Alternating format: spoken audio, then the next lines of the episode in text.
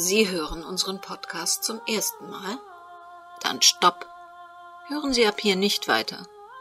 Das ist die letzte Folge des Krimis Camouflage und Sie möchten doch nicht das Ende zuerst hören. Laden Sie sich zum Kennenlernen irgendeine andere Folge herunter. Aber hören Sie hier nicht weiter. Wenn Sie bereits ein treuer Krimi-Kiosk-Hörer sind, dann freuen Sie sich jetzt auf den letzten Akt und auf die neuen Sommersendungen, in denen wir alle zwei Wochen der Spur eines geheimen Krimi-Autoren nachgehen und die ab dem 18. Juni geladen werden können. Und im Herbst starten wir dann wieder mit einem neuen Krimi-Hörbuch von Henrietta Pazzo. Damit Sie nichts verpassen, tragen Sie sich am besten unter www.krimikiosk.de in unser Benachrichtigungsformular ein und wir schicken Ihnen am Tag jeder neuen Sendung eine Erinnerungsmail. Willkommen in der Welt des Krimi-Kiosk. Willkommen in der Welt von Henrietta Pazzo. Camouflage. Ein Kriminalhörbuch in 15 Episoden von Henrietta Pazzo. Eine Produktion des Krimi-Kiosk Verlages Petra Weber in Köln. Sprecherin Petra Weber.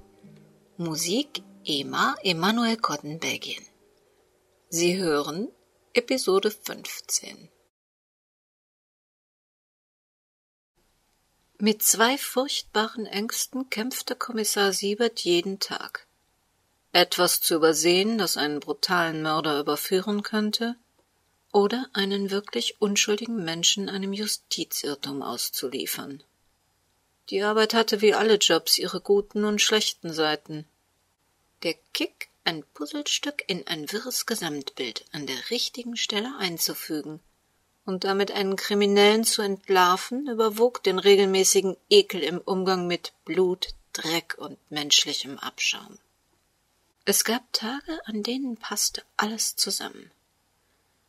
Eine unsichtbare Logik führte Regie und fügte die Zahnräder einer Geschichte zu einem präzise funktionierenden Uhrwerk zusammen. Tatort, Opfer, Täter, Tathergang und Motiv ergaben eine sinnvolle Einheit, ergänzt durch polizeiliche Recherche, Obduktionsbericht, Zeugenaussagen, Polizeibericht, staatsanwaltliche Anklageschrift und letztlich durch die Verurteilung. Diese logische Kette war es, die Siebert und seine Kollegen motivierte ihnen die Power gab, in stinkenden Mülltonnen zu wühlen, durch klebriges Blut zu warten und sich mit den widerlichsten menschlichen Gefühlen auseinanderzusetzen. Und dann gab es diese eigenartigen Tage. Da passte nichts zusammen. Da liebte eine Mutter ihren erwachsenen Sohn und tat ihm damit das Schlimmste an. Da zertrümmerte ein Mann seiner Mutter den Schädel und war kein Mörder oder Totschläger. Da war einer vor dem Gesetz unschuldig und wurde doch von der Last der Schuld erdrückt. Mitleid mit einem Täter verbot Siebert sich.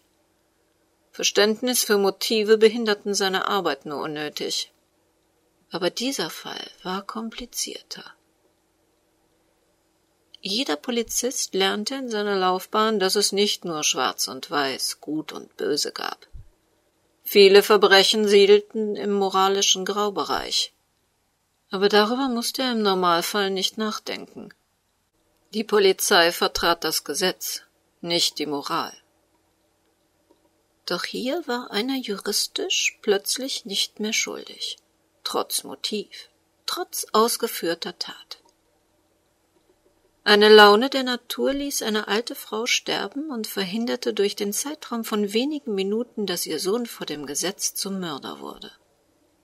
Siebert hatte selbst noch heute Nacht gewissenhaft alles Notwendige veranlasst. Auch die diensthabenden Kollegen im Arrestbereich waren informiert, dass der Inhaftierte nicht mehr des Mordes oder Totschlags verdächtig war. Er war nur vorläufig in Verwahrung genommen, um am nächsten Morgen nach seiner eingehenden Befragung wieder in die Freiheit entlassen zu werden. Hierbei galt es keine besonderen Vorkehrungen zu treffen. Entsprechend den geltenden Vorschriften wurde erst einmal ein Amtsarzt zur Attestierung der Vernehmungsfähigkeit und zur Beurteilung des gesundheitlichen Allgemeinzustandes verständigt. Dieser Arzt stellte dann auch den Bericht aus, der jetzt auf Sieberts Schreibtisch lag. Schuldig oder unschuldig? Was für die Justiz geklärt war, blieb nur noch der moralischen Beurteilung des Täters überlassen. Und der hatte sich entschieden.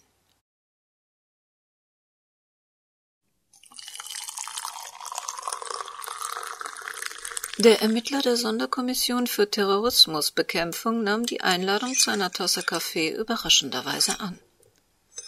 Weder Barbara noch Jan konnten sich vorstellen, was er von ihnen wollte. Geht es um einen meiner Mandanten? Hm.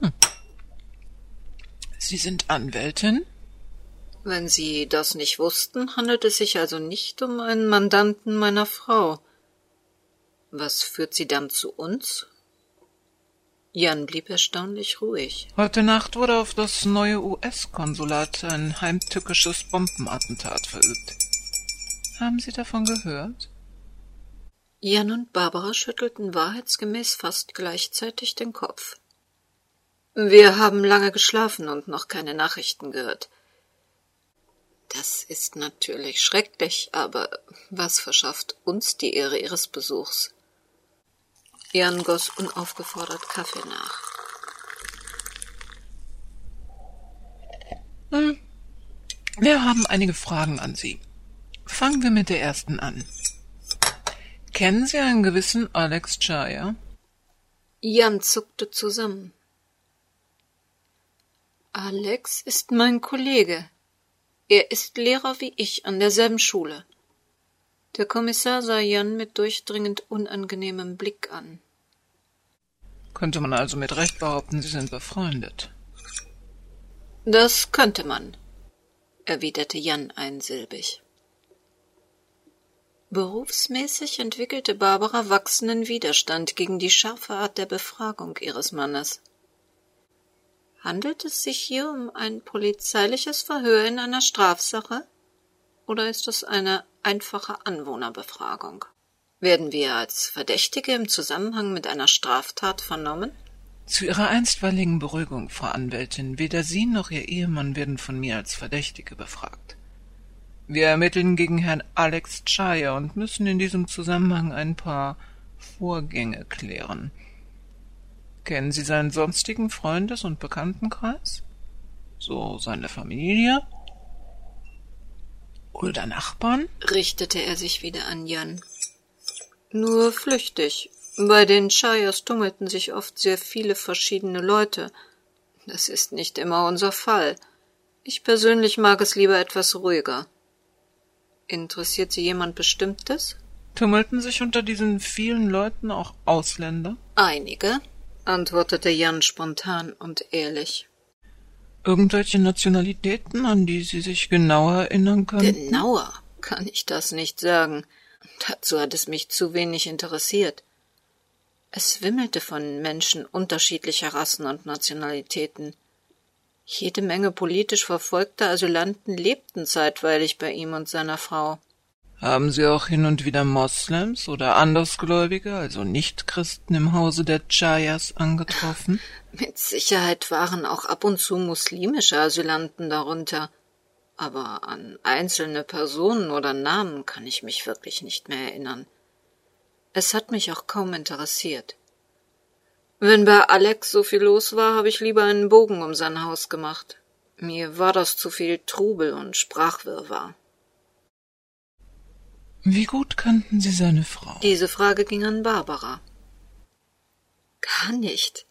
Lehrer-Ehefrauen sind eine ganz besonders merkwürdige Gattung Mensch die mir schon im Allgemeinen nicht liegt. Im Speziellen ging mir Juttas soziales Engagement etwas zu weit. Sie wollte alles und jeden retten. Was halten Sie von ihrem Tod?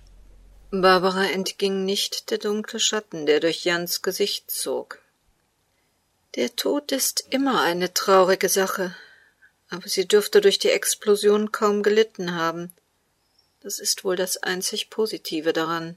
Diese Antwort ist sehr allgemein gehalten. Ich meine, waren Sie sehr überrascht, als Sie von diesem bedauerlichen Unglück erfuhren? Diesmal drehte sich sein Gesicht zu Jan. Nur Hellseher dürften von einem derartigen Unglück nicht überrascht sein. Oder ein Attentäter, der eine solche Explosion geplant hätte. Wir sind weder das eine noch das andere. Hm. Oder auch eine Attentäterin. Soll das heißen, dass es geklärt ist, dass das Flugzeug durch ein Attentat und nicht durch einen Unfall in der Luft zerstört wurde? In Jans Stimme schwang ein ungewohnt aggressiver Unterton mit, der Barbara verstärkt beunruhigte.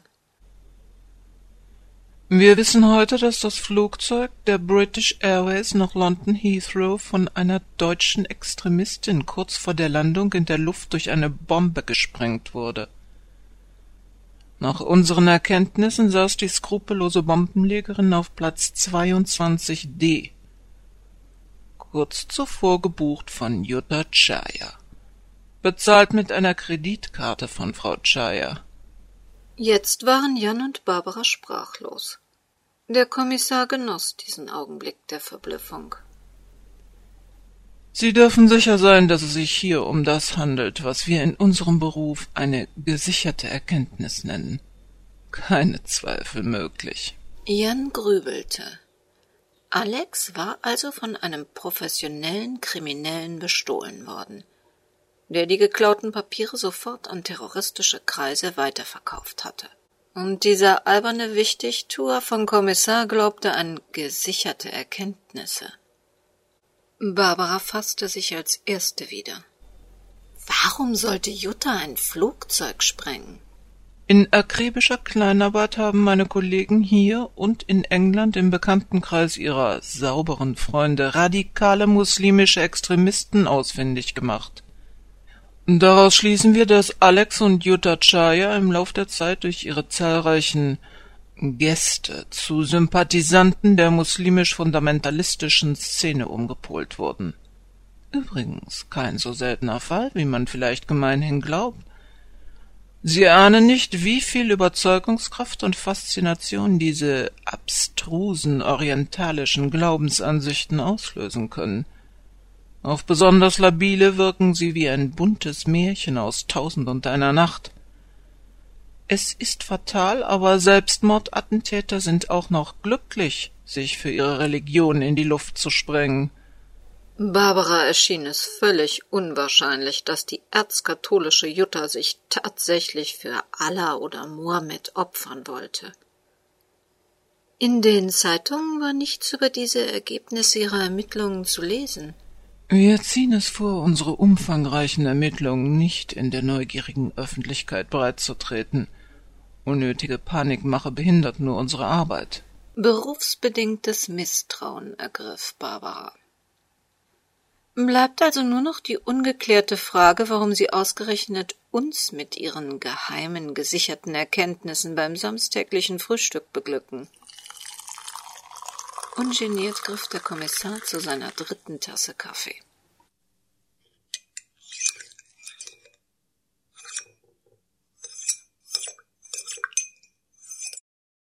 Bisher kennen Sie erst den ersten Teil der grausigen Geschichte.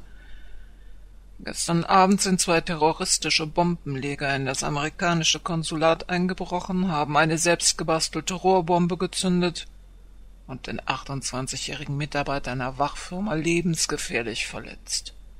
Danach sind die beiden Männer geflüchtet. Der Verletzte ist eigentlich schon so gut wie tot. Die Ärzte warten nur auf die Genehmigung der bestürzten Eltern, die lebenserhaltenden Maschinen endgültig abzustellen.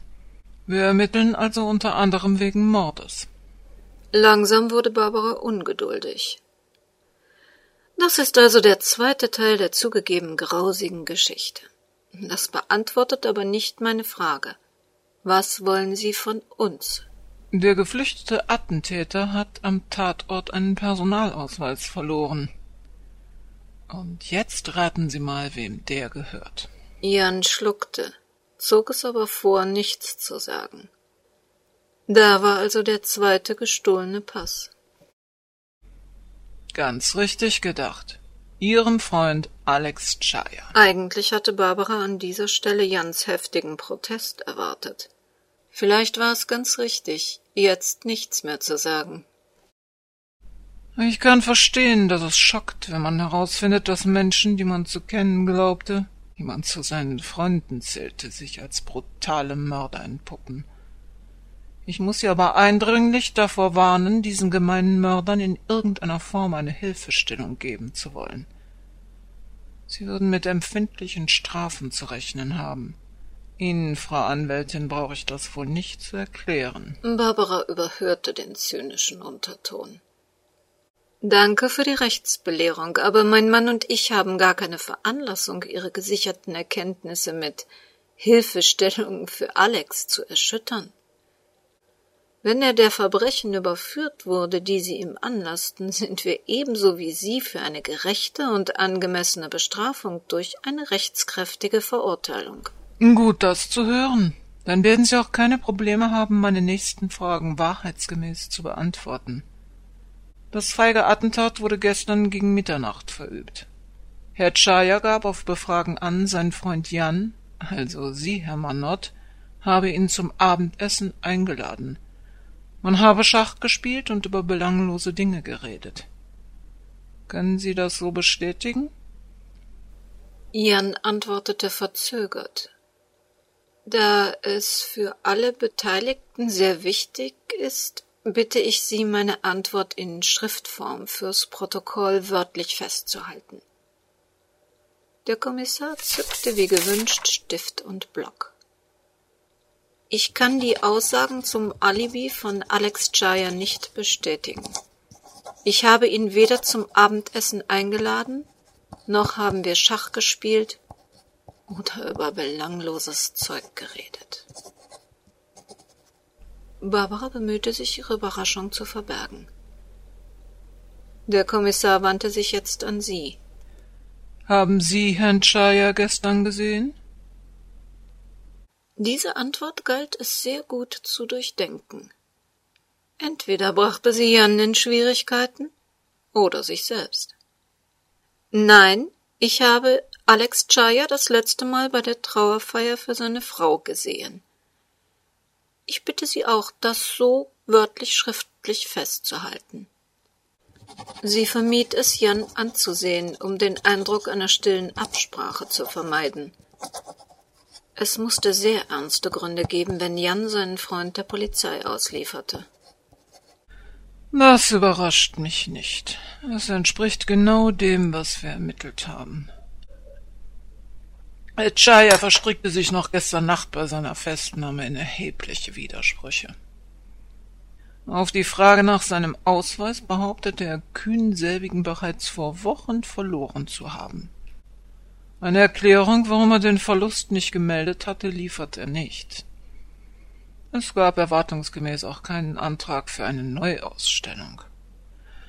Ach, alles sehr diffus. Wir haben damit gerechnet, dass er Freunde als Alibi angibt, die unseren Ermittlungen zu geschockt gegenüberstehen, um sie zu glauben.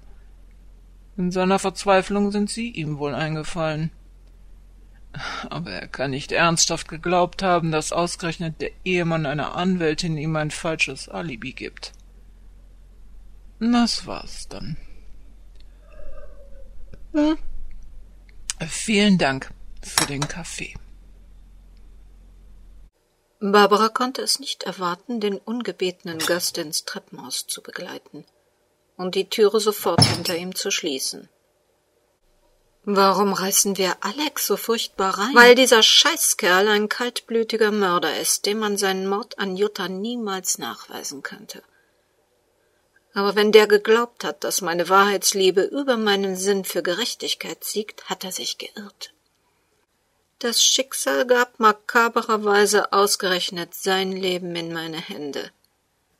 Und ich habe diese Chance um der Gerechtigkeit willen genutzt und die Umstände sozusagen der Wirklichkeit angepasst. Ganz offensichtlich gab es auf beiden Seiten viel über die gestrige Nacht zu erzählen. Barbara erinnerte sich an den gereizten Ton in Jans und Alex Gespräch. Du hast den Kommissar belogen. Ich habe Alex doch letzte Nacht gehört, als ich nach Hause kam. Habe ich nicht. Es gab weder eine Einladung zum Abendessen noch Schach und wahrlich keine belanglosen Gespräche. Aber wenn ich das richtig sehe, hast du gelogen. Irrtum. Ich habe Alex nicht gesehen, nur gehört. Und danach hat er nicht gefragt. Was ist, wenn jemand Alex ins Haus gehen sah? Dann brauchen wir einen verdammt guten Anwalt. Aber das glaube ich kaum. Er hat selbst gesagt, es war keine Menschenseele unterwegs in diesem gottverlassenen Kaff. Es muss eine traurige Geschichte hinter eurem gestrigen Streit stecken, wenn du ihm das antust. Und sie erzählt sich bestimmt auch nicht in fünf Minuten. Ich habe dir auch viel zu erzählen. Wir werden also eine Menge Zeit zum Reden brauchen.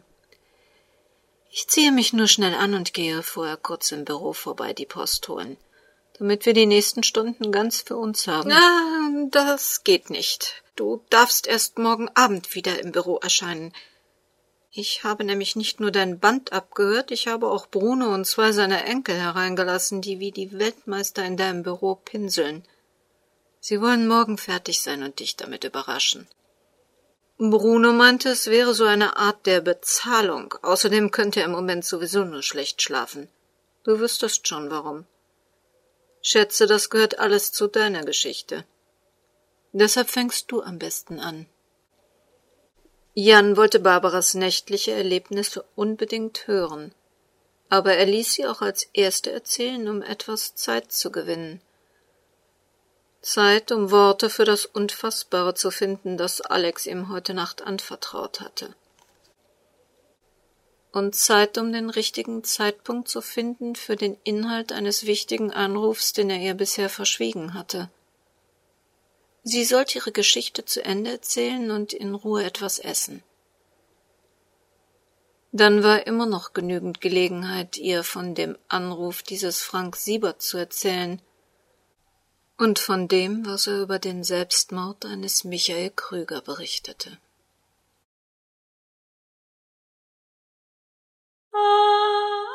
Sie hörten die fünfzehnte und letzte Episode des Kriminalromans Camouflage von Henrietta Pazzo. Eine Produktion des Krimi-Kiosk Verlages Petra Weber in Köln. Wenn Sie uns gerne mal schreiben möchten, unser ein Euro Komplize werden möchten, einen Link zu Ihrer Webseite in unserem Bereich Hörerwelten vorschlagen möchten oder erfahren möchten, wie Sie unseren Hörern einen eigenen Krimi-Tipp geben könnten, dann besuchen Sie uns doch mal unter www.krimikiosk.de.